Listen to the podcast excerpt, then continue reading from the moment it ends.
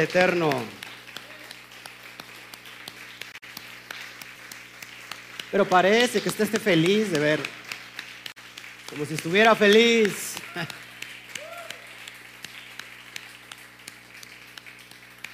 Es un gusto tenerlo aquí, a todos los que nos empiezan a ver ya en, en Facebook, en YouTube. Nos estamos alegrando por todo lo que está ocurriendo hoy, en este tiempo y en este día. Solamente es para dar una, una pequeña introducción de lo que estamos viviendo el día de hoy, por qué lo estamos haciendo, este, porque todo tiene que ver un conocimiento, un conocimiento con causa. Amén. Voy a, estar en, simultáneamente, estamos en, en YouTube, estamos en Facebook. Amén. Bueno, pues este es el gran día, hermanos. Este- Parece que llega un velorio. Este, este es el gran día. Tenemos que entender la nueva cultura que el Padre nos ha entregado en su corazón y, queremos, tenemos que entender cómo es esta cultura. Tenemos que vivir de acuerdo a ella. Porque a veces eh, se nos, habíamos encajonado en ciertas, en ciertas festividades que no son para nada eh, kadosh, santas, y pues nos encajonamos en eso. Y ya cuando venimos a celebrar las fiestas del Eterno, que por cierto son eternas, son para siempre, entonces como que ya nos cuesta un poquito de trabajo a veces poder entender estos, estos términos. Y, y para las personas que están aquí nuevas y para las personas que nos van a empezar a ver, me voy a meter saludos a, a mi Sadaya, nos está viendo ahí. Me voy a meter a, a- a YouTube para que este, estemos ahí ya todos bien en directo, pueda, yo saludar a todos los que nos están viendo. En realidad este es un día eh, de, mucha, de, mucha felicidad. Ahorita se va a enterar por qué. Se termina, eh, hoy se termina Sukkot. Estamos en el octavo día, ¿sí? Y entramos en esta misma noche, entramos al Sinjab Torah, a la festividad de la Torah. Y ahorita vamos a explicar un poquito. Vamos a, dar una pequeña introducción para que podamos estar entendiendo todos estos eh, tremendos conceptos. Amén. Entonces, hoy nos alegramos mucho. ¿Cuánto duró nuestra fiesta? Siete días. Siete días enteros. ¿Cómo, cómo comienza la primera fiesta? ¿Cuál es la primera fiesta que nosotros tenemos o que el Padre tiene? Pesaj. ¿Cuántos, cuántos días dura Pesaj? Siete días. Amén. Más el octavo. ¿Sí? ¿Cómo termina esta fiesta? Con siete días más el octavo. Vamos a conectar todos estos términos bien importantes. Eh, el número siete tiene que ver con el número de la perfección. Si te das cuenta, empezamos con, con siete días la fiesta y termina con otra fiesta que dura siete días. ¿sí? Partimos el año en lluvias tempranas y lluvias tardías. El tiempo de las lluvias tempranas tenemos cuatro eh, hermosas fiestas, Pesach, eh, eh, Hamatzot, Bikurim, ¿y qué más? Y Shavuot, ¿sí? Y el tiempo de las lluvias tardías tenemos tres fiestas, Teruah, que también se conoce como Rosh Hashanah, ¿y qué más? Después tenemos Yom Kippur y cerramos con esta, con Sukkot. Ahora, el número 7 es muy importante porque es un número de perfección. Diga conmigo todos, un número de perfección. El 7 hace referencia al eterno, ¿sí? Porque el 7 tiene que ver con el eterno. Seis días el eterno hizo todas las cosas, incluyendo al hombre. Cuando creó al hombre, pues echó a perder todo lo demás. Pero, y al séptimo día, ¿qué pasó? Reposó de toda la obra que había hecho. Entonces, siete tiene que ver con el número perfecto. Siete hace referencia también al Mashiach. Siete hace referencia al Shabbat. Acuérdate que tenemos siete fiestas establecidas en todo el año, pero una que es que semanaria, es decir, cada ocho días. Entonces, dentro de, de la cuestión de la Torah, hay otras fiestas que no, no las menciona el Padre, pero tienen que ver con todos los asuntos de la Torah. Y ahorita vamos a entender un poquito nada más. Ya les, les platicaba yo por qué habíamos tratado la fiesta de la libación del agua, aunque no viene eh, en la Torah, no la vemos como tal, pero sí viene en la tradición y el mismo Mesías pues tuvo que ver con eso, ya lo habíamos visto, amén. Saludos, Donny Elvis. Él nos ve desde Morelos. Denle un fuerte aplauso a Morelos.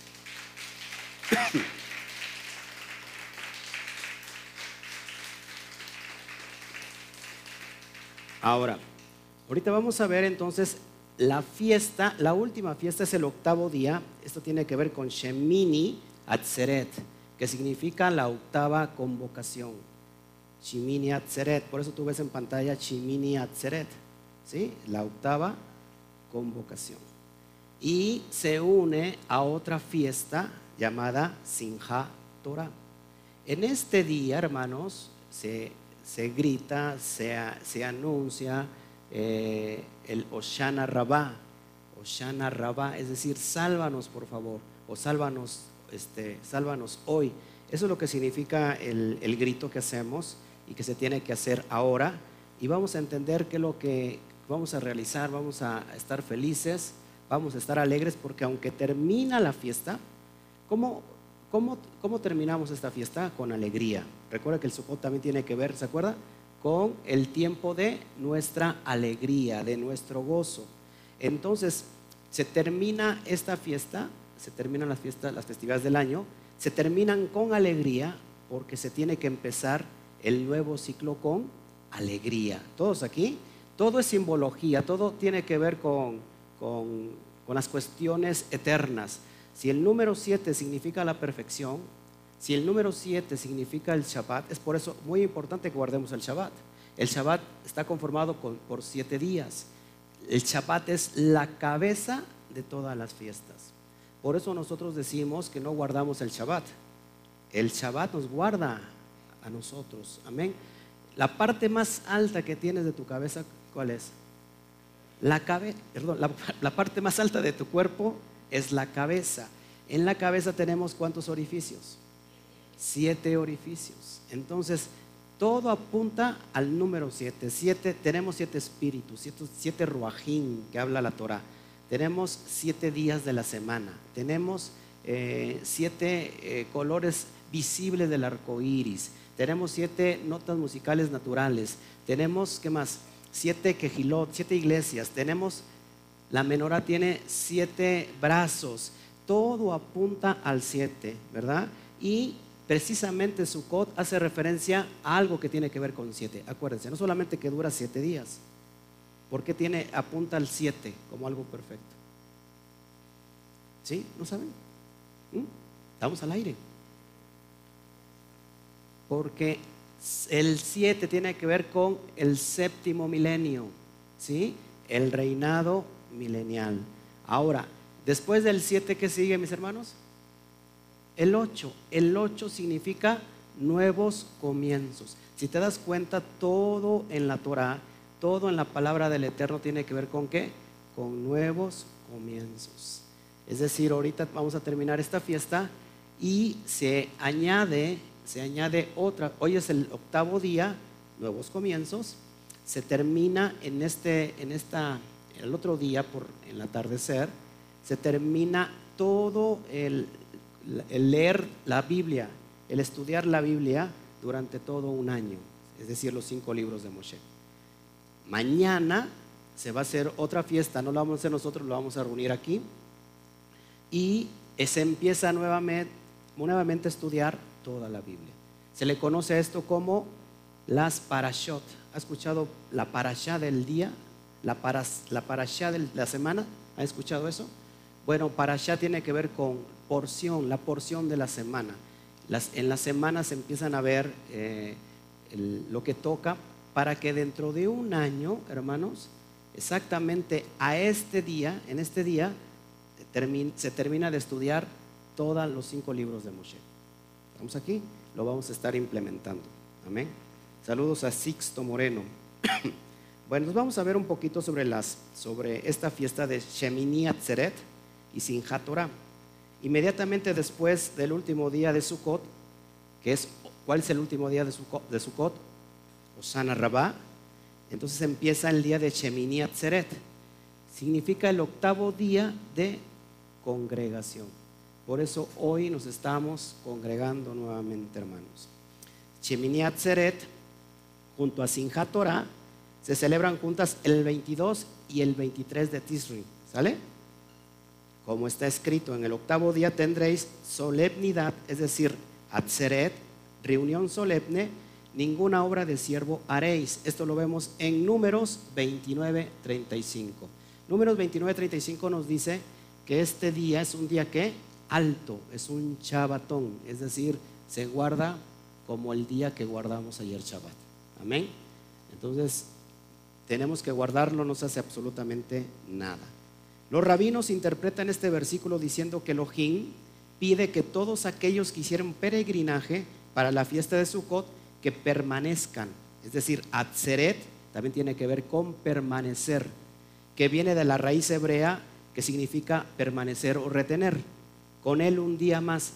¿Cómo venían estas personas? ¿Cómo venían los judíos? ¿Cómo venían los israelitas? Tres veces al año subían a Jerusalén. ¿Cuáles son las fiestas que subían? Pesach, Shavuot y Sukkot. Entonces, todas las personas que venían de fuera, inmediatamente que terminaba con el Oshana Rabá, ¿qué tenían que hacer? Irse. Pero los rabinos interpretaron que el Eterno les pedía un día más que permanecieran en su presencia. Por eso hoy nosotros estamos permaneciendo un día más. Yo sé que, hermanos, que a lo mejor les puede a algunos parecer cansado, ¿no? Porque venimos ayer todo el día, eh, hoy volvemos a, regresar.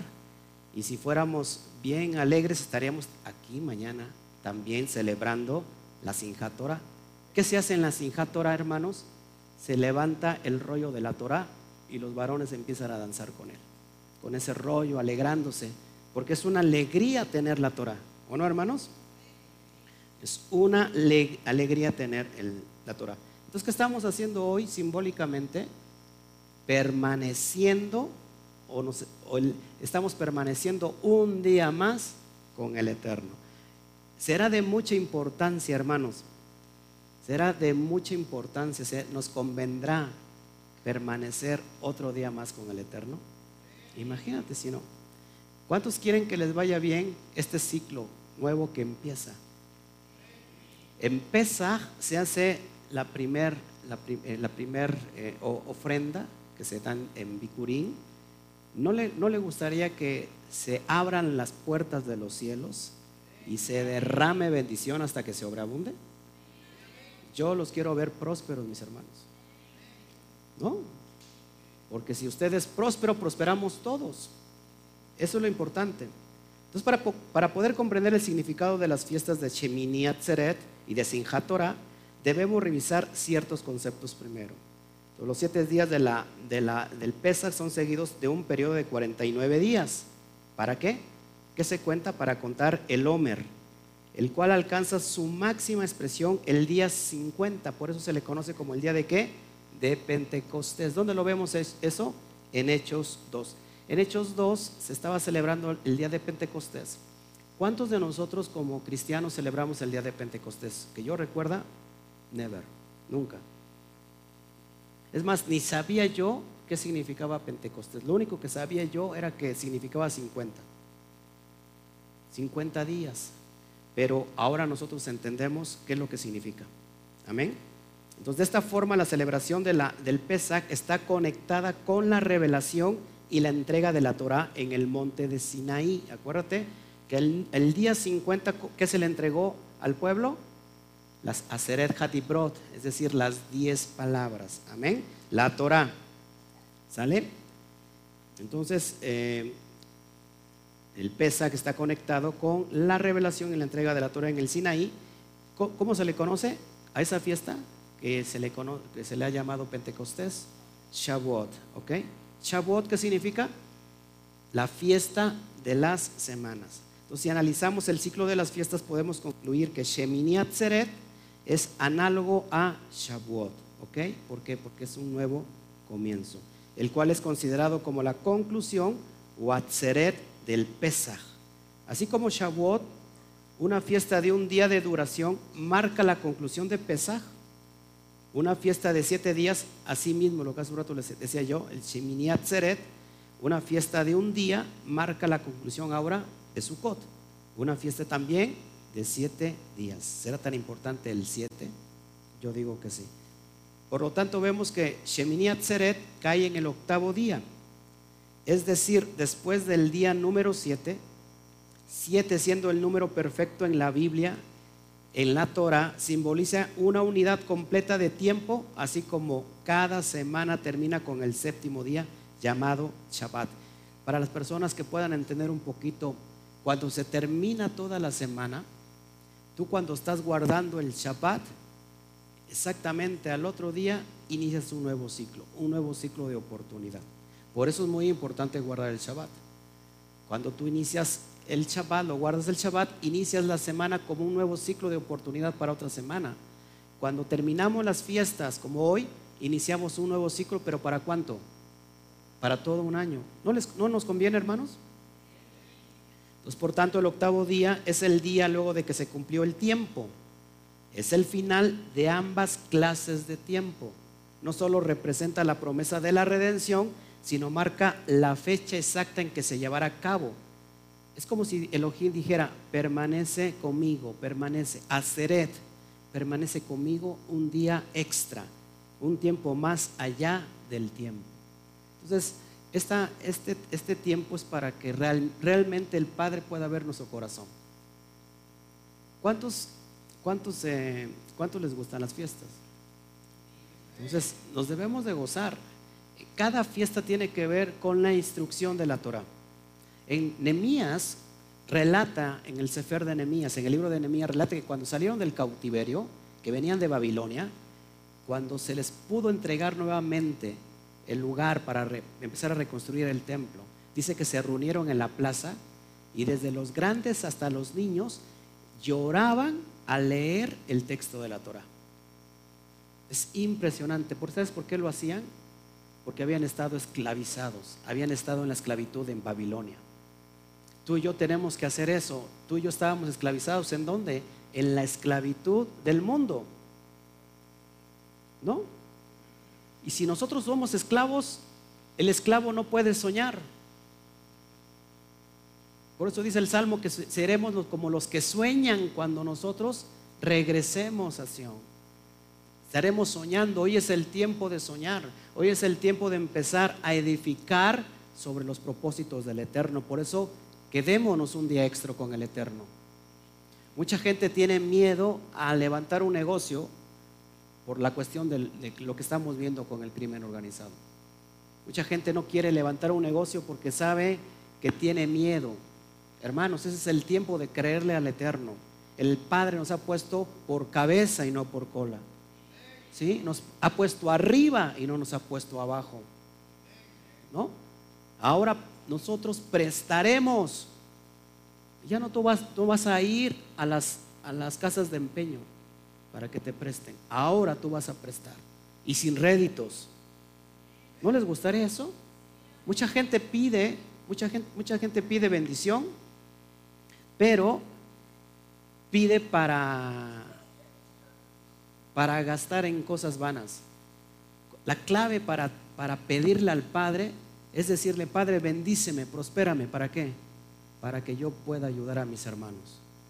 Para que yo pueda dar lo que le, corresponde al Padre, para hacerse de acá, para hacer justicia, para hacerme justicia a mí, dándole al pobre, al necesitado, a la viuda, al huérfano, para ayudar a mi hermano.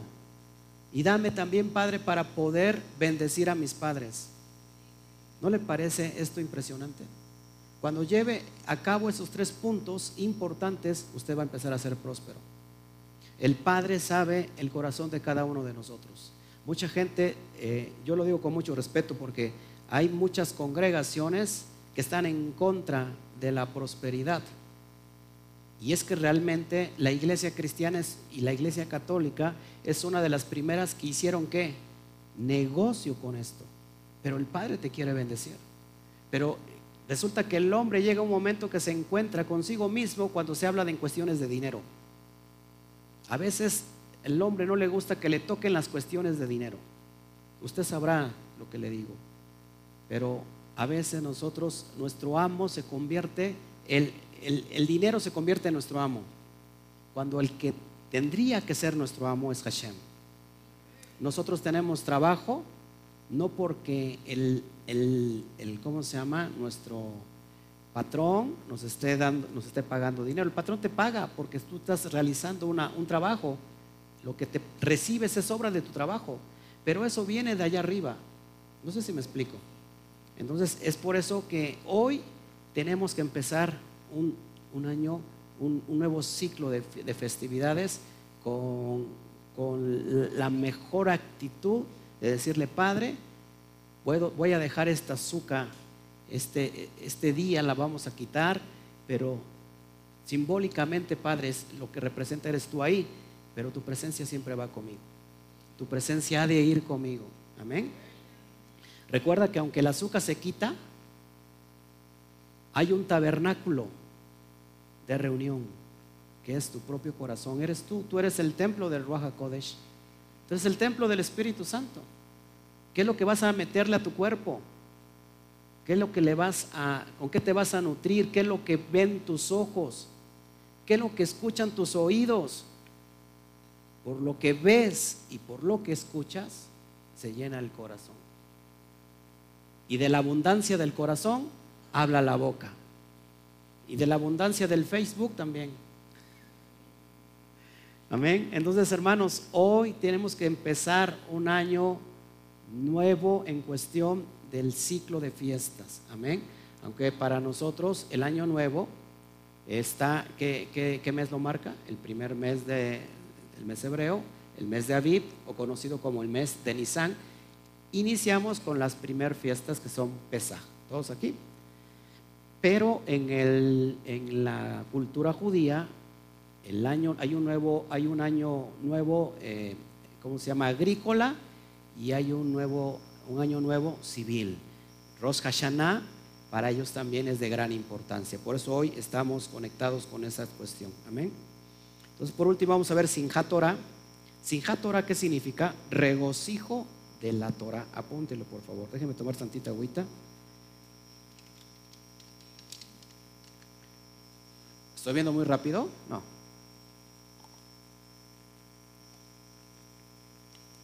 Regocijo de la Torah, o es el festival de la Torah. Entonces el día de Sinjat Torah, o el regocijo en la Torah, se celebra el día 23 de este mes de Tisri, o el día siguiente de Shemini Atzeret, es decir, hoy, eh, ahorita estamos ya celebrando qué? Recibiendo ya el octavo día, estamos terminándolo. Mañana en en 24 horas, o sea, el día de mañana, al atardecer, para nosotros lunes, mañana lunes se recibe la festividad del regocijo de la Torah. ¿Será, será, este, nos podremos regocijar con la Torah? Claro que sí. Amén. Una vez, una vez más debemos ver que la palabra hebrea Torah, ¿qué significa Torah, hermanos? Instrucción o enseñanza. Amén. Ya que nos enseña que la forma en que debemos vivir, qué tipo de vida Elohim quiere que llevemos. Y la Torah entonces es la base para entender toda la, escritura bíblica. Esa es la Torah. Torah para nosotros no solamente conforman los cinco libros de Moshe, ¿sí? También los escritos, también los profetas, es decir, todo el Tanaj es la Torah pero también para nosotros la Brit Kadashah es Torah. ¿Por qué? Porque el Nuevo Testamento está basado en la Torah. ¿Todos aquí? Para nosotros todo eso es Torah. El ciclo de la lectura de la Torah. Vamos a ver cómo el ciclo de la lectura. Hasta la edad media temprana existían más de un tipo de ciclos relacionados con la, con la lectura de la Torah. De hecho, el ciclo más conocido y practicado era el tri anual, en el cual la lectura de la Torah se llevaba, fíjense, tres años y terminaba justo antes del Pesaj. En los tiempos modernos, el ciclo de la lectura anual llegó a convertirse en el predominante, por tanto, sin Torah se convirtió en el fin del ciclo de la lectura y cuenta ahora con su propio día festivo, tal como lo estamos mencionando.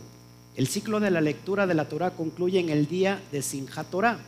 Sin embargo, fíjense, el ciclo de la lectura termina en el Sinjat Torah, es decir, mañana. Sin embargo, en ese día se comienza inmediatamente el ciclo desde el principio.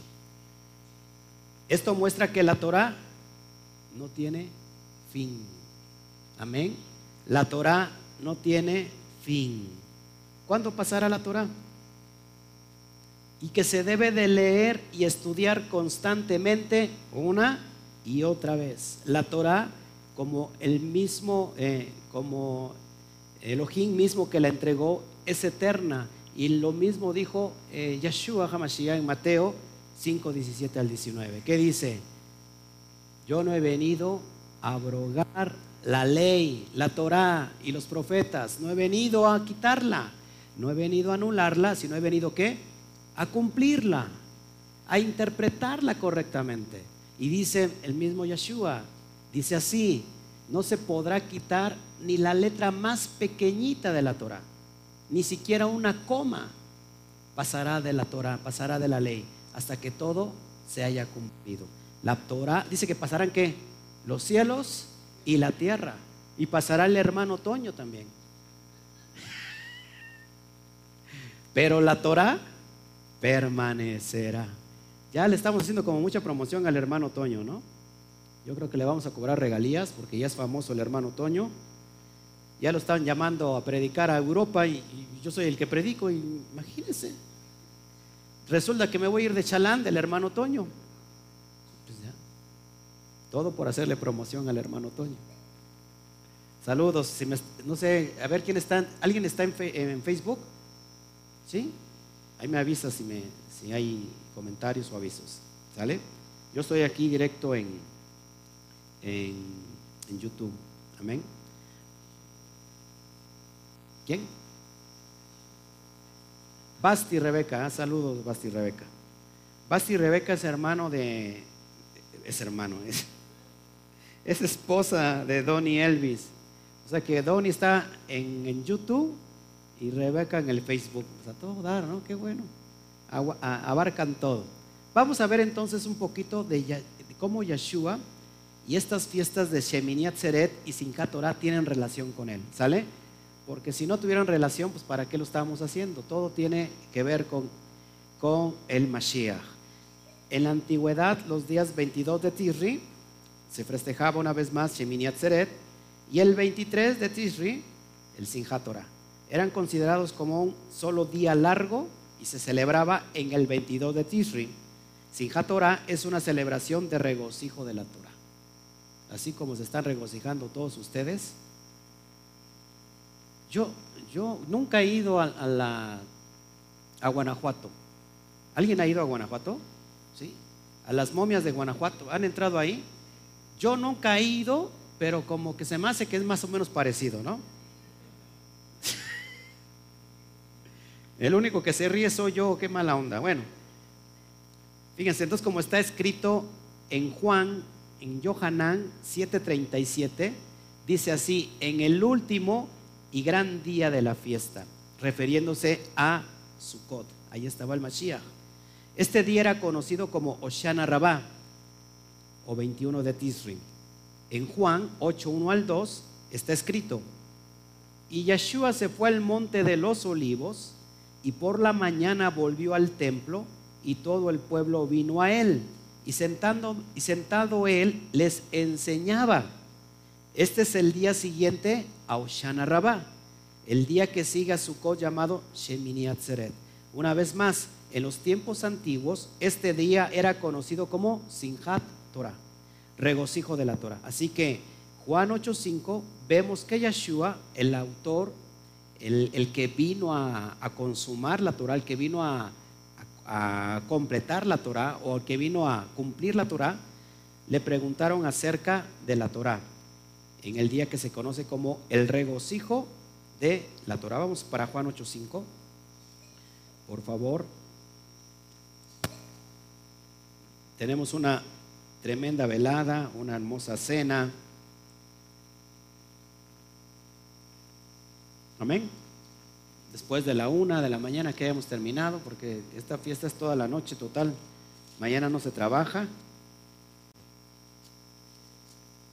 Acá vamos a quedar a acampar, vamos a quitar la, azúcar. Amén. Dice, en la ley y en la ley, en la Torah nos mandó Moshe apedrear a tales mujeres. Tú pues, ¿qué dices? Entonces, hermanos, él, él estaba interpretando completamente la Torah. ¿Sale? Es muy importante entender eso, que en ese tiempo, para no aburrirlos tantos, pero sobre todo por la gente que me está escuchando, en esos tiempos había dos escuelas de interpretación. ¿Sale? ¿Quiénes eran? Chamay y Gilel. Entonces, Chamay y Gilel estaban interpretando, habían puesto cercas a la Torah. ¿Cuántos mandamientos sobre los 613? Seis mil mandamientos sobre los 613. Esos seis mil mandamientos eran qué? Cercas de protección a la Torah. Vieron Mesías y la redujo a dos. ¿Cuáles son estas? No, que se, que, se arrepientan y que hagan tevila. Pero arrepentirse, ¿de qué? Arrepentirse, ¿qué significa arrepentirse, hermanos? Convertirse completamente. ¿A qué? A la Torah. Si tú te conviertes y crees que, es lo que pasa, el, paso siguiente es hacer tevila. Vino un profeta en el Antiguo Testamento y lo redujo a uno. De los 613 lo redujo, lo redujo a uno. ¿Cuál? El justo por la fe vivirá. Solamente siendo justo, ya estás guardando la Torah. Pero ¿qué implica ser justo? ¿Qué implica ser justo? ¿Qué es un hombre justo? Un sádic. El que está guardando la Torah. Vino el rey David y dijo, 613 son muchos, los reducimos a 11 mandamientos. Entonces, hermanos, pero todo tiene que ver Solamente si eres sádic, estás guardando completamente la Torah. Amén. En Devarim, en Deuteronomio 31, 9 al 13, apúntelo, lo, lo estudia usted en casa, puede usted al rato escudriñar bien el video para que lo pueda ver y entender. En la fiesta de Sukkot se dice que uno debe de leer la Torah. Entonces, el séptimo año es conocido como el año de la liberación, según de, de Barín 31.10. El séptimo año es conocido como el año de la liberación. Vamos rápido para allá. Deuteronomio 31 o de Barín. ¿Qué significa de Barín, hermanos? No, sí, ya sé que. no. Deuteronomio 31, 10, Deuteronomio, de Barín significa palabras, palabras.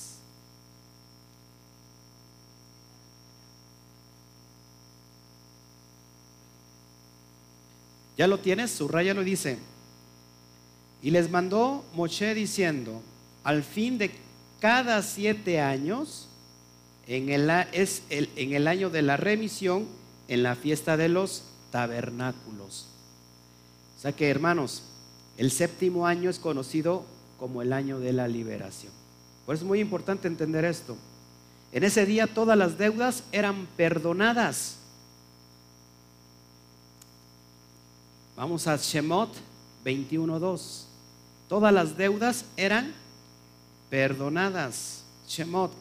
¿Qué significa Shemot? ¿Eh? Eh, exactamente, nombres. ¿Y Shemot es qué? ¿El libro de qué? De Éxodo. Éxodo 21, 2, por todos los nuevecitos que nos están viendo. Éxodo 21, 2.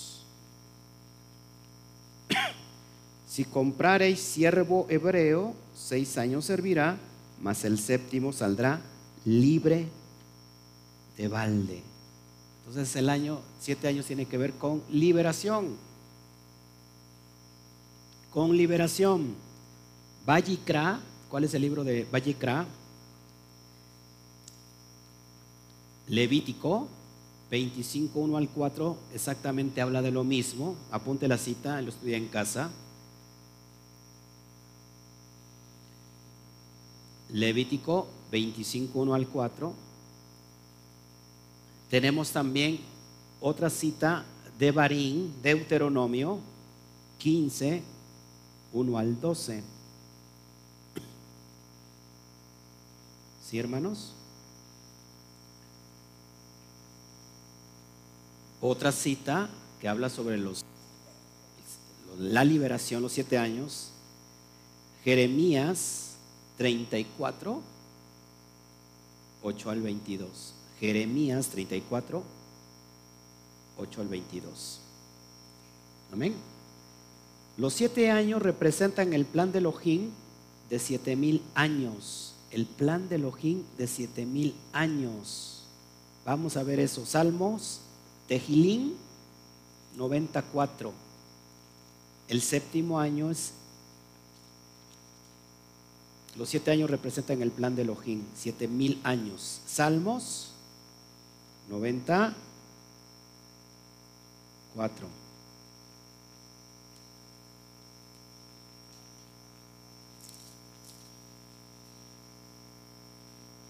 Salmos 94. ¿Lo tienen?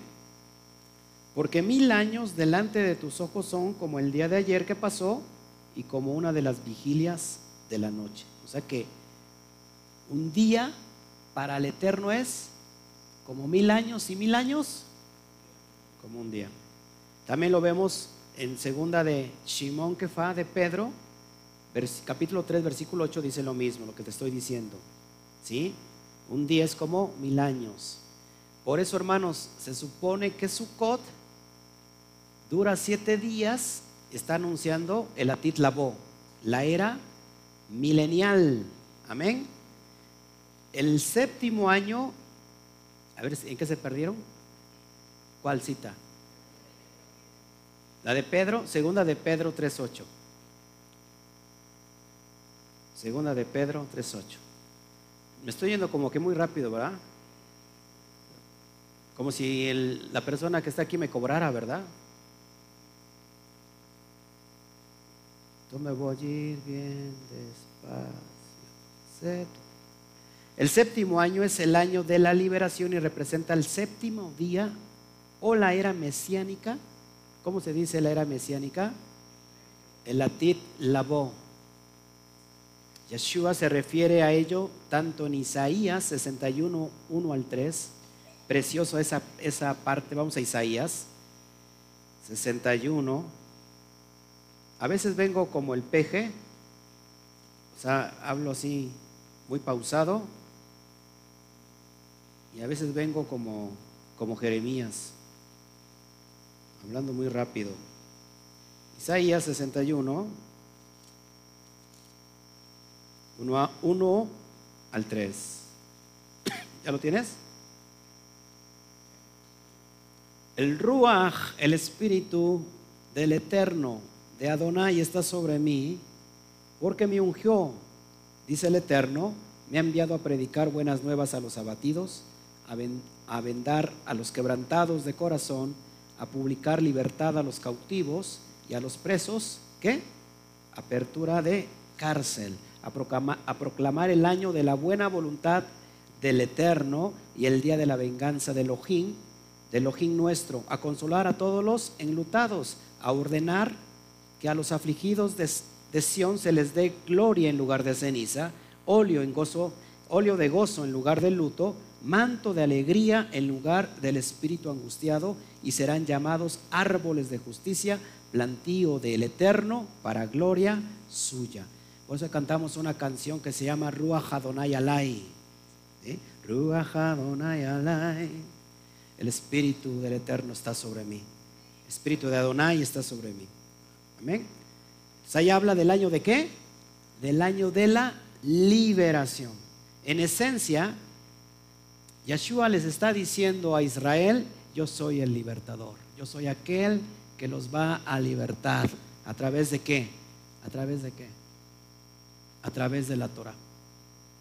En los días del, del se practicaban un ciclo de lectura de la Torah de siete años.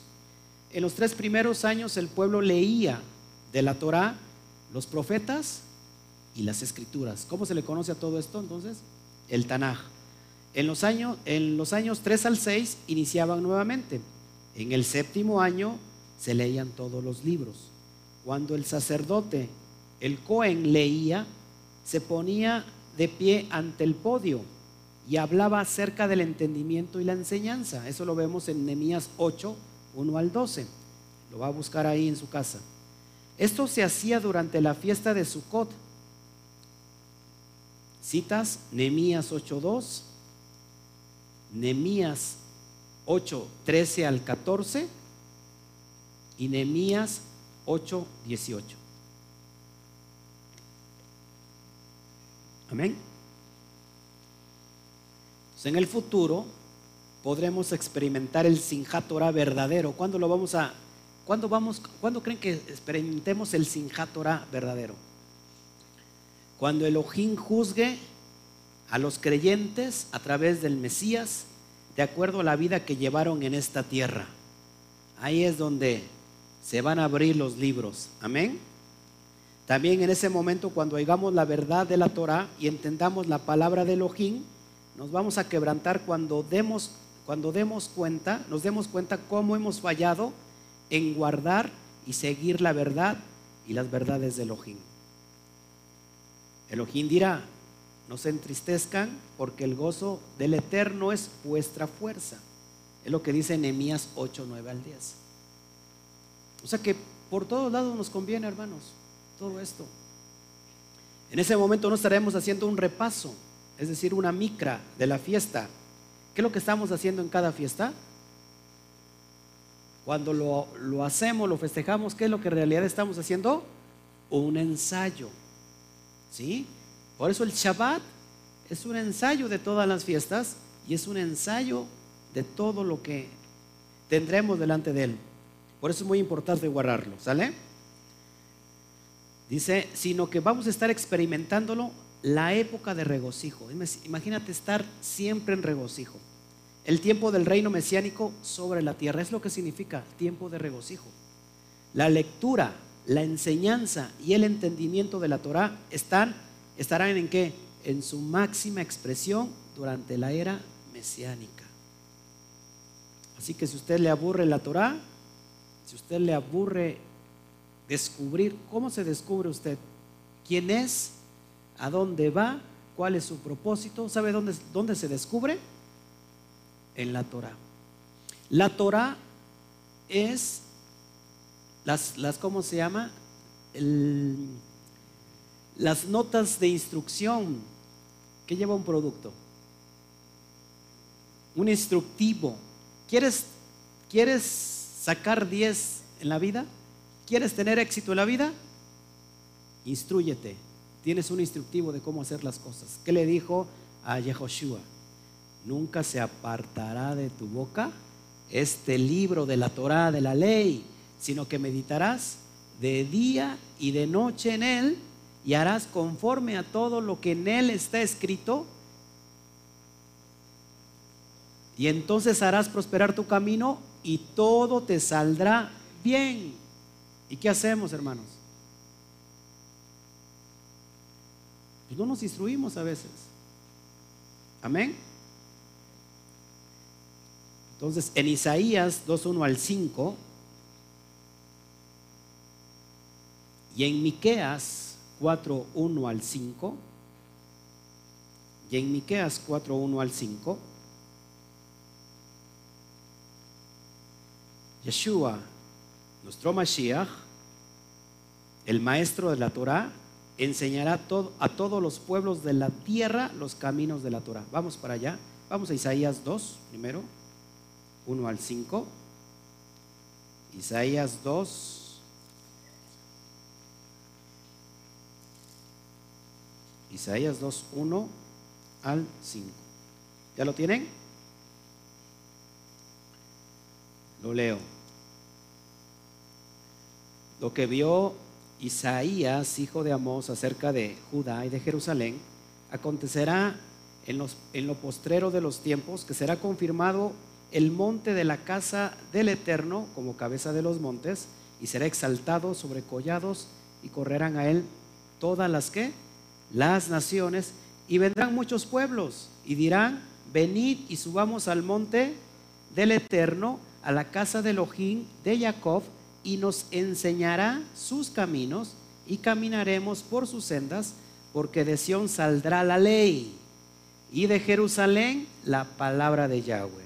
Y juzgará entre las naciones y reprenderá a muchos pueblos y volverá sus espadas en rejas de arado y sus lanzas de, enoces. No alzará espada nación contra nación, ni se adiestrarán más para la guerra. Venid, oh casa de Jacob. ¿Quién es la casa de Jacob? Israel. Y caminaremos a la luz de Eterno. ¿No le parece impresionante? Fíjate lo que dice Miqueas.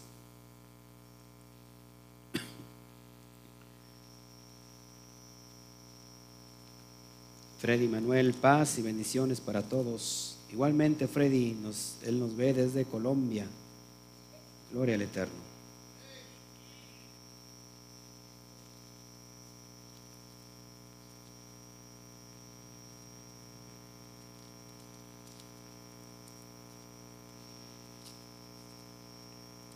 Miqueas 4, 1 al 5. ¿Ya lo tienes? Dice así, acontecerá en los postreros tiempos que el monte de la casa del Eterno será establecido por cabecera de montes y más altos que los collados y correrán a él. ¿Quién? Los pueblos. Vendrán muchas naciones y dirán, venid y subamos al monte de Yahweh y a la casa de Elohim de Jacob y nos enseñará en sus caminos y andaremos por sus veredas, porque de Sion saldrá la ley y de Jerusalén la palabra del Eterno. Y él juzgará entre muchos pueblos y correrá a naciones, corregirá a naciones poderosas hasta muy lejos y martillarán sus espadas para asadones y sus lanzas para hoces. No alzará espada nación contra nación y se ensayarán, se ensayarán más para la guerra y se, y se sentará cada uno debajo de su vid y debajo de su higuera, y no habrá quien los amedrente, porque la boca del Eterno de los ejércitos, que dice, os ha hablado, aunque todos los pueblos, pueblos anden cada uno en el nombre de su Dios, nosotros con todo andaremos en el nombre de Yahweh, nuestro Elohim, eternamente y para siempre. Vendrán esos tiempos que nos vamos a regocijar porque ya nuestro nuestro roe, nuestro maestro, nuestro rabí, ya no será ningún hombre, sino será que el mismo Yeshua HaMashiach. Amén. Entonces es muy importante todos estos, eh, todo lo que te estoy enseñando, hermanos, para que podamos nosotros entender por qué estamos haciendo todo eso. Eh, yo creo que vienen los días según cuenta también la profecía, si no me recuerdo, de Zacarías, donde 12, 10 hombres de todas las naciones le dirán a un yeudí, a un judío, iremos contigo, porque sabemos que contigo, con ustedes está Yahweh Sebat. ¿Alguien me puede confirmar la cita? Eso, mi hermana, ¿eh? Bien poder. ¿Quién dijo eso? Ah, yo pensé que era mi hermana Tere. Dijo, ay, me sorprendió. Me sorprendió. Dije, wow. Zacarías 8:23. Vamos para allá. Impresionante, hermanos, todo lo que estamos tratando. Déjenme bajar esto. Zacarías 8:23. Zacarías está en los profetas menores. Escuche esto que es bien importante, hermanos.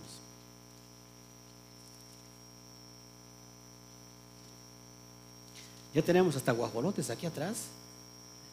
tenemos gatos, perros, guajolotes. Menos mal que no tengan leones y todo eso porque se nos vayan a brincar. ¿Ya lo tienes? Zacarías 8:23.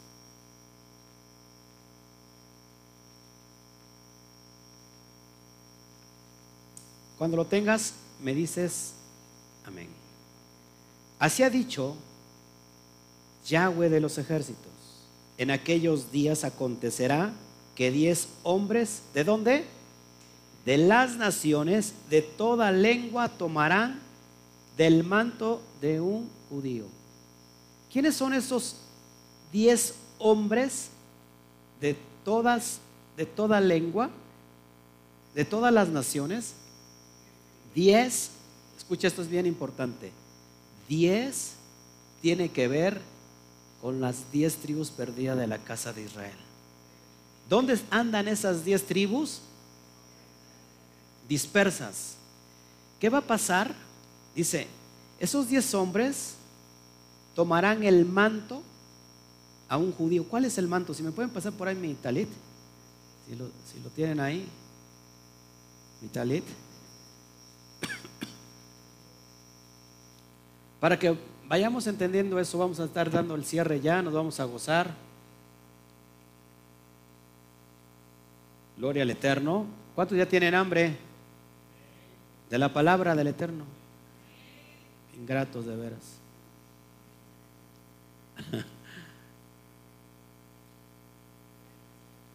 ¿Verdad que hace mucho bochorno o soy yo el que tengo bochorno? Pero ahorita nos vamos a gozar, ahorita nos vamos a gozar. Mi hermano Toño va a danzar, se le va a quitar el, dolor de, de rodilla y todo eso. Amén. Fíjense, hermanos. Durante mucho tiempo se ha juzgado, se ha juzgado esto. ¿Cuántos de ustedes los han juzgado cuando publican, cuando nombran, cuando dicen? Y la respuesta que, que reciben ustedes es de, ¿cómo puedo decir? De rechazo de burla, de crítica. ¿Ya te convertiste judío? Esto es, estás judaizando. Vas a caer de la gracia de Dios. No cabe duda, vamos a estar orando por ti.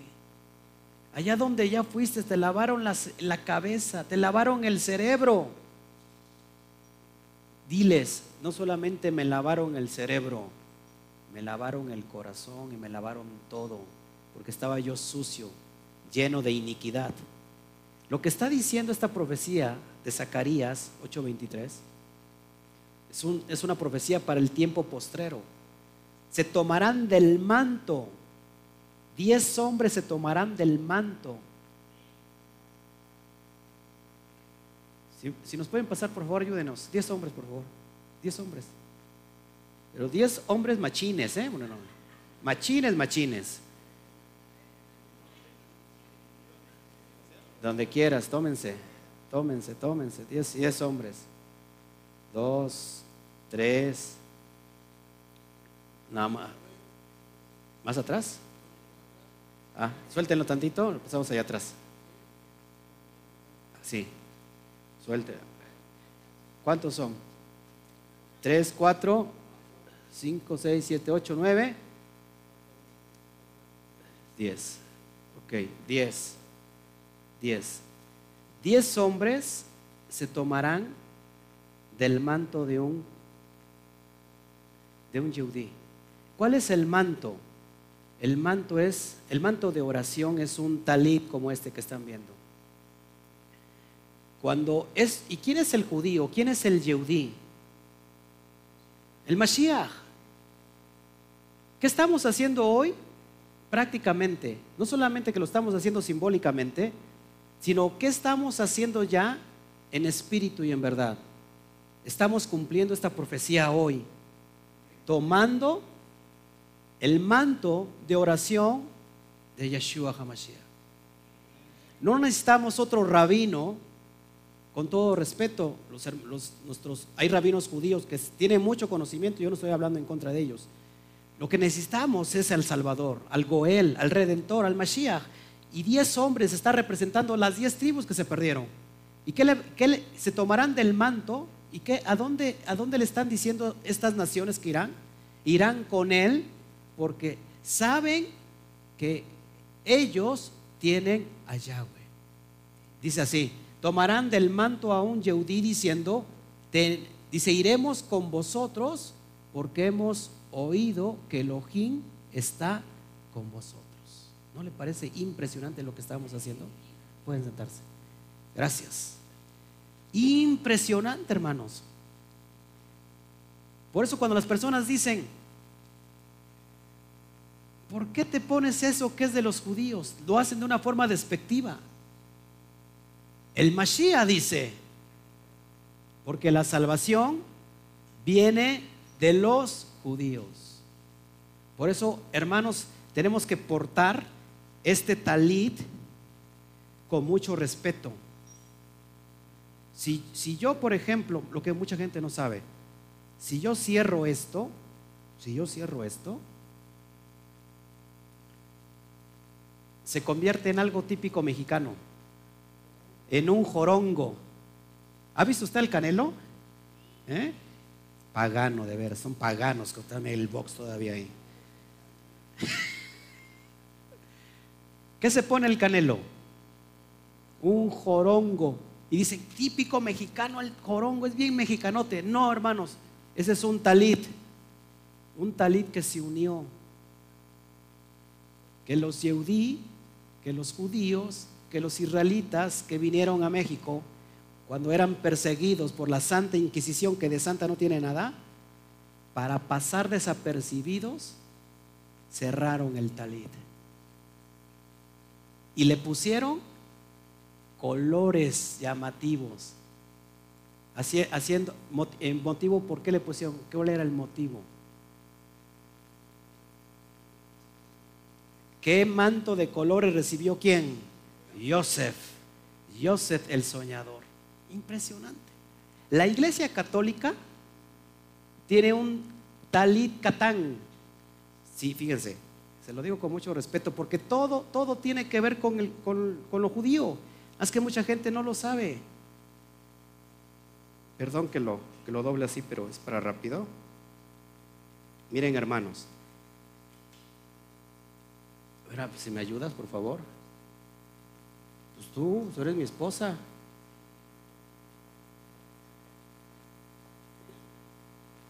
Jálalo. Jálalo bien. ¿Ya lo tienes caladito? y no me va a usted dejar mentir, hermano. Espérame, espérame, espérame. No me va a dejar usted mentir. Ya.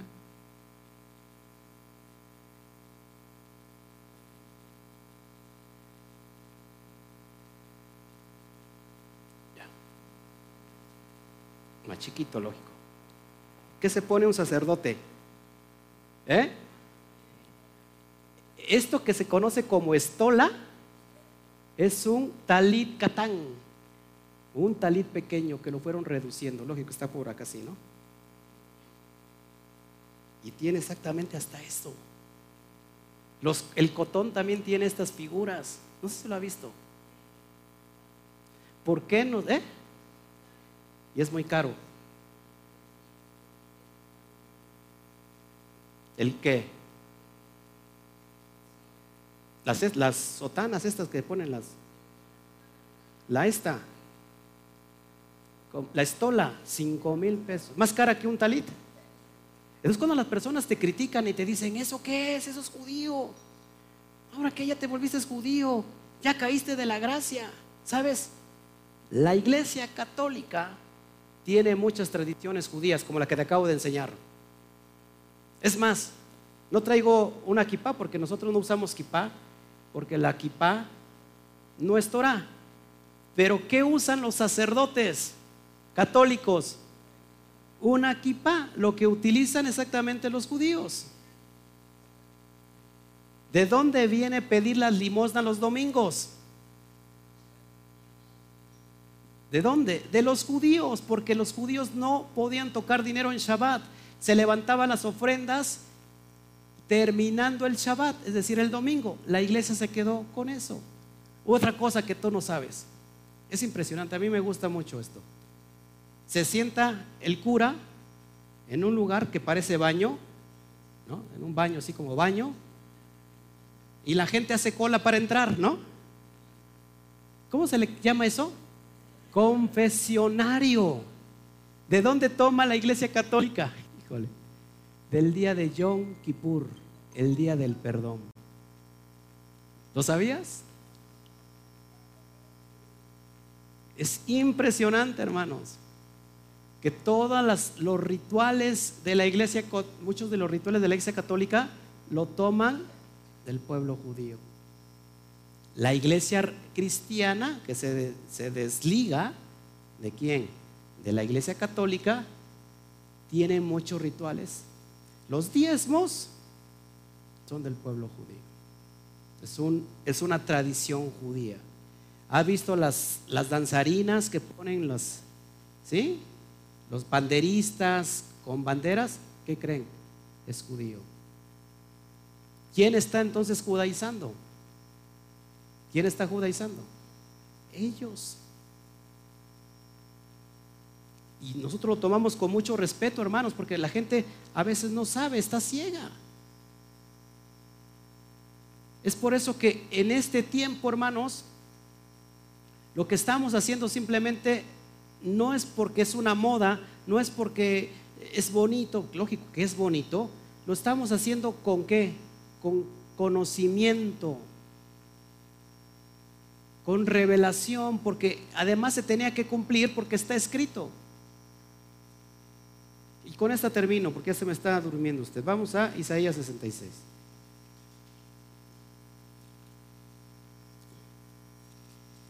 Antes de Isaías, ya tiene cerquita ahí a Zacarías.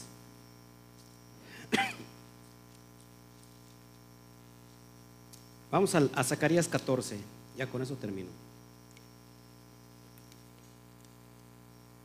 ¿Qué tiempo llevo transmitiendo?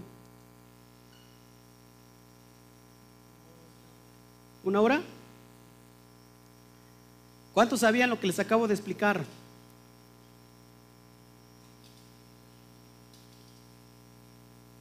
Cuando yo lo, yo lo supe me quedé así, me sorprendió. Entonces, ¿cuántos, ¿cuántas personas tienen ustedes familiares católicos? Cuando le digan a usted, ¿por qué estás judaizando?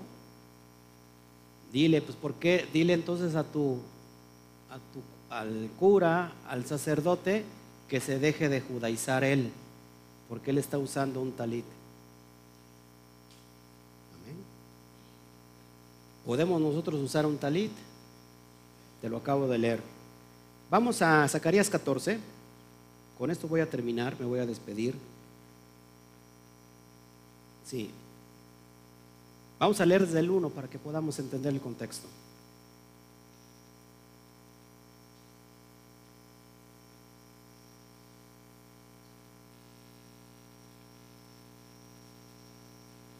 ¿Ya lo tienes? He aquí, el día de Yahweh viene, y en medio de ti serán repartidos tus despojos, porque yo reuniré, una vez más, a todas las naciones para combatir contra Jerusalén, y la ciudad será tomada y serán saqueadas las casas y violadas las mujeres, y la mitad de la ciudad irá en cautiverio, mas el resto del pueblo no será cortado de la ciudad. Después saldrá Yahweh peleará con aquellas naciones como peleó en el día de la batalla.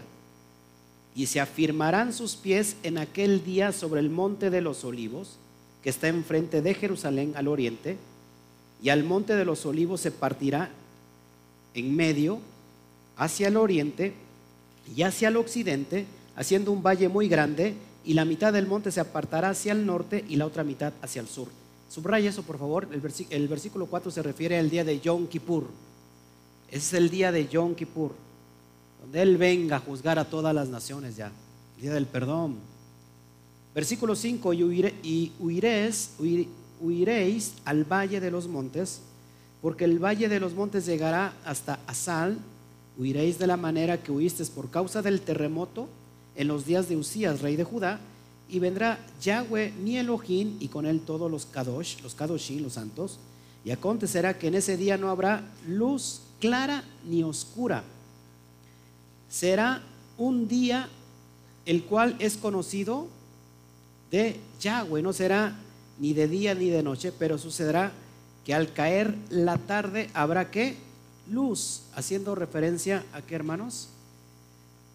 El día de John Terúa empieza con luna nueva, es decir, apenas se ve ahí una pequeña pestañita.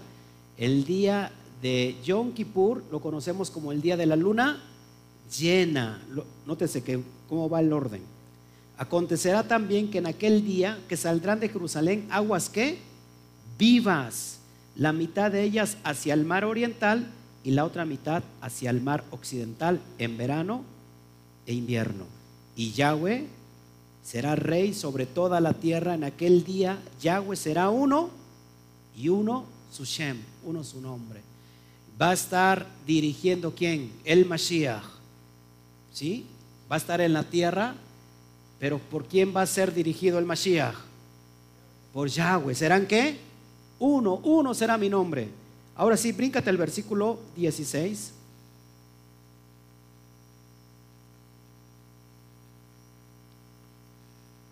Dice, y todos los que sobrevivieren de las naciones que vinieron contra Jerusalén, subirán de año en año para adorar a quién? Al rey, a Yahweh Tsebaot y a celebrar la fiesta de los tabernáculos. Y acontecerá que de los de las familias de la tierra que no subieren a Jerusalén, ¿qué va a pasar? Para adorar al rey, Yahweh Sebaot no vendrá sobre ellos lluvia. Y si la familia de Egipto no subiere y no viniere, sobre ellos no habrá lluvia, vendrá la plaga con que Yahweh herirá las naciones que no subieren a celebrar la fiesta de los tabernáculos. ¿Se da cuenta, hermanos? Esto es eterno. Y con esta termino, Isaías 66, 23, para que ya nos gocemos todos. Porque parece que llevo como cinco horas. Venía yo bien cansado, hermanos, súper cansado. Es más, me iba yo a caer en el baño. Me iba yo a caer. Me mareé. Pero me subo aquí, hermanos, y siento una inyección del Roja Kodesh. ¿Eh? Puedo seguir toda la noche si quieren. Recuerden, mientras más ustedes oren, pues más predico.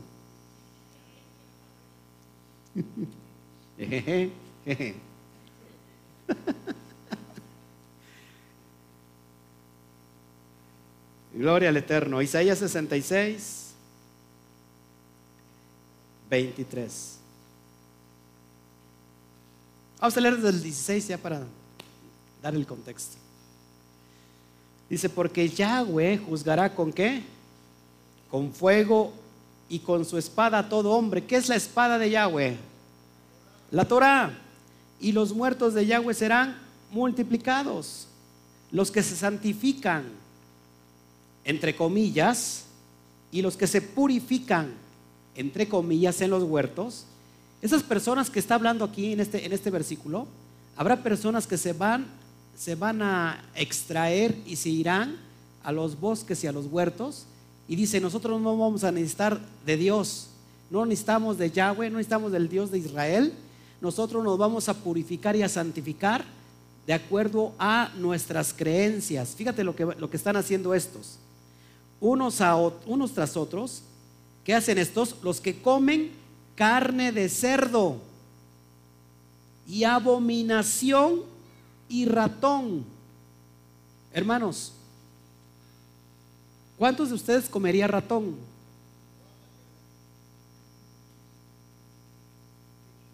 ¿Sabe que, por ejemplo, en el norte ya hay, este, ¿cómo le dicen el caldo ese?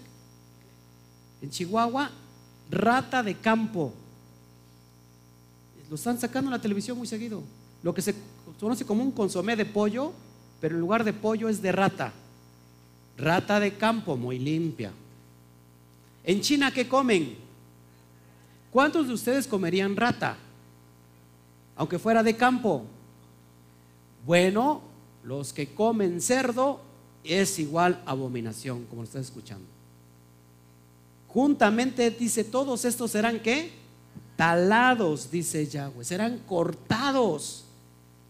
Porque yo conozco sus obras y sus pensamientos. Tiempo vendrá para juntar a todas las naciones y lenguas y vendrán y verán mi gloria.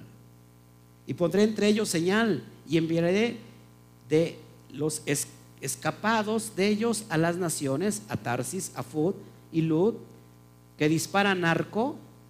¿Qué tiene que ver con disparar arco? Esto es impresionante, cada simbología. ¿Quiénes son los que disparan arco? ¿Qué tiene que ver la Torah con disparar arco? Torah, su raíz viene de la palabra hebrea yará. Yará tiene que ver con arco y flecha. ¿Para qué es la Torah? La instrucción para dar al blanco, porque si no das al blanco eso se llama pecado. Primera de Juan 3:4 dice que pecado es amartía. La palabra griega amartía es no dar en el blanco, lo que se traduce como pecado. Primera de Juan 3:4 dice que el pecado es transgresión a la ley. Entonces aquellos que van a ir con flechas y espadas para darle la instrucción. ¿Seguimos? A Tubal y a Javán, a las costas lejanas que no oyeron de mí, ni vinieron y no vieron mi gloria, y publicarán mi gloria entre las naciones. Y traerán a todos vuestros hermanos de las naciones. ¿Con quién nos vienen a casar, hermanos? Con la flecha de la Torah. Por ofrenda a Yahweh en caballos, en carros, en literas, en mulos y en camellos, a mi santo monte de Jerusalén, dice el Eterno, al modo que los hijos de Israel traen la ofrenda en utensilios limpios a la casa de Yahweh. Y tomaré también de ellos para Juanín levitas. Dice, eso es impresionante, hermanos. A ver, si leyó esto? ¿O usted nada más está pensando en la comidota? Aquí ni va a haber comida, ahorita lo vamos a suspender porque además estamos bien panzones. Bueno, no todos, pero lo voy a leer una vez más. A ver, despiérteme, por favor, despiértese. Traerán a todos nuestros hermanos. Está hablando el profeta Isaías. ¿Quiénes son los hermanos? Las diez tribus. De entre todas las que? Naciones, por ofrenda a Yahweh, en caballos, en carros, en literas, en mulos, en camellos, a mi santo, a mi santo monte en Jerusalén, dice Yahweh al modo que los hijos de Israel traerán ofrenda en utensilios limpios a la casa de Yahweh. Y tomaré también de ellos, de entre las naciones, sacerdotes, cuanim y levitas, dice Yahweh. Por eso dice el Talmud que un gentil puede ser cuanim en el, en el tiempo postrero. ¿Quién solamente podría ser sacerdote? los que vienen de la descendencia de Ajarón y de los levitas. Pero dice que de entre de ellos podrán llegar a ser Juanín. Eso es impresionante. Y el versículo 22. Porque como los cielos nuevos y la nueva tierra, ¿con qué inicia el, el Bereshit, el Génesis? Con los cielos y la tierra. ¿Con qué termina toda la Biblia, Apocalipsis? Con cielos nuevos y tierra nueva. Entonces, porque como los cielos nuevos y la nueva tierra que yo hago, permanecerán delante de mí, dice Yahweh, así permanecerá vuestra descendencia y vuestro nombre. Y de mes en mes, es decir, de fiesta en fiesta, y de día de Shabbat, en día de Shabbat. No dice, y de día de domingo, en día de domingo, aleluya, ¿verdad? Que se persigue usted. Dice, de mes en mes y de día de reposo, en día de reposo, vendrán todos a adorar delante de mí, dijo es por eso, hermanos, que nos tenemos que alegrar hoy porque se nos ha regresado la heredad. ¿Cuál es la heredad? La heredad es la Torah. La heredad es la palabra del Eterno. ¿Con qué vivirá el hombre? El justo dice vivirá por su fe. La fe es la emuná, la obediencia a la palabra. Mas el justo por la fe vivirá. No tan solo de pan vivirá el hombre, sino de toda palabra que sale de la boca de Hashem. Por eso, ese es la, lo que habíamos perdido. Mi pueblo pereció porque por falta de conocimiento, por cuanto rechazaron mi conocimiento, el conocimiento de la ley de la Torah, yo también los voy a rechazar y me voy a olvidar de sus hijos.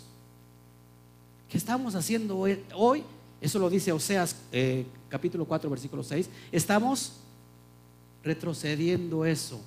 Hoy, gracias a la Torah, el Eterno, y gracias al pueblo judío, porque ¿qué pasó con el pueblo judío? Dice Pablo, que ellos perseveraron la Torah, cuidaron la Torah, se les entregaron los pactos, la ley, las promesas. A, e, a ellos le debemos esto y que gracias a esa Torah, Hashem nos está regresando toda nuestra autoridad. Amén. Bueno, eso es lo que te quería yo eh, entregar. Si, hubiera alguna pregunta eh, sobre este tema, si no, para pasar a lo siguiente, vamos a gozarnos, vamos a danzar. Hay mucho por qué festejarnos, mucho por qué alegrarnos. Amén. Con la palabra no vas a poder andar a oscuras. Lámpara es a mis pies tus palabras y lumbrera mi camino. ¿Con qué prosperará el joven su camino? Con guardar tu Torah, papá. Amén. La, la ley, la Torah es santa, es justa y es perfecta, que alegra el alma. Dice, la ley es perfecta, dice que transforma qué? El alma, que la transforma. Es lo único que lo transforma. Viviré, dice, dice David, andaré en libertad por siempre y para siempre porque he guardado tu ley, tu Torah. Entonces, hermanos, es lo que necesitamos para prosperar nuestro camino, para prosperar lo que está delante de nosotros. ¿Quieres que todo te vaya bien? Nunca se aparte de tu boca esta Torah. No digas Deuteronomio 30, no digas que está lejos, que está arriba para que que alguien te la haga bajar, ni que está eh, abajo en la profundidad para que alguien te la pueda subir. La Torah, la palabra está cerca de ti y de tu corazón. No hay pretexto. Es lo mismo que cita Pablo en Romanos capítulo 10. hermanos, tenemos todo para tener éxito en la vida. El éxito no depende del dinero que tengas. El éxito es mucho más que eso. El dinero simplemente es el resultado de que tienes éxito. El dinero te va a seguir. Hay personas que tienen mucho dinero pero que no tienen éxito en la vida, ¿sabías? Se desgastaron toda su vida para trabajar, para juntar, para ahorrar. Se volvió el dinero su Dios. Llegó el momento del retiro y su Dios ahora le pide cuentas. El hombre está usando ese mismo dinero para pagar las cuentas del hospital porque recibió una enfermedad a causa de tanto trabajo. Con la Torah es otra cosa. Más buscar el reino de los cielos, el Mahuchamaín, ¿verdad? Buscad primero el reino de los cielos y todo lo demás vendrá por añadidura. ¿Quieres los recursos? Busca primero el reino de los cielos. Nosotros andamos buscando el reino más abajo, el reino mineral, el reino donde está el, el reino metal, el dinero, la plata, el oro y, buscamos también el, otro reino, el reino vegetal. El reino vegetal se está en todos los billetes, papel moneda. Y el hombre se muere por eso. Por ejemplo, acá tengo un billete. Ay, ¿dónde está mi billete? Ay, hermanos, son bien rápidos ustedes, ¿eh? Tenemos un billete de 200. Si le quito cero, ya no vale lo que vale esto. Si le cambio la numeración y le pongo un 1 y tres ceros, ya vale mucho. ¿Y qué crees? Es el mismo papel. Y nosotros nos morimos por buscar este reino de abajo. Cuando lo que está, lo que te hace la diferencia es la denominación, el número que tiene ahí. Y por eso nosotros, mucha gente se termina matando se termina muriendo. ¿Qué dice Mashiach? Busca el reino de los cielos primero. Y todo lo demás vendrá por añadidura. Eso es lo que te, por eso tenemos que festejar hoy en esta noche. Amén. Bueno, pues saludamos a todos los que nos se quedaron viendo. Qué bueno. Gracias por su permanencia. No, nos vamos, nos quedamos aquí. Este, vamos a, danzar, a gozarnos, a deleitarnos eh, con la música, con la danza. Me guardo esto de una vez, no sé qué. ¿Verdad? Por si las por decir las recochinas moscas, y, y después una cenita rica, preciosa, hermosa, sabrosa. Bueno, que el Eterno me los bendiga. Eh, nosotros nos quedamos aquí en casita con todos los hermanos. ¿Cómo les decimos a los hermanos? Pues ya, ya no es Shabbat Shalom. חג שמח. Shemini Y también Sinjá Torah. Amén. Bueno, pues que el Eterno me los bendiga. Nos vemos. Abrazos a todas las naciones. Les amamos. Nos vemos. Adiós.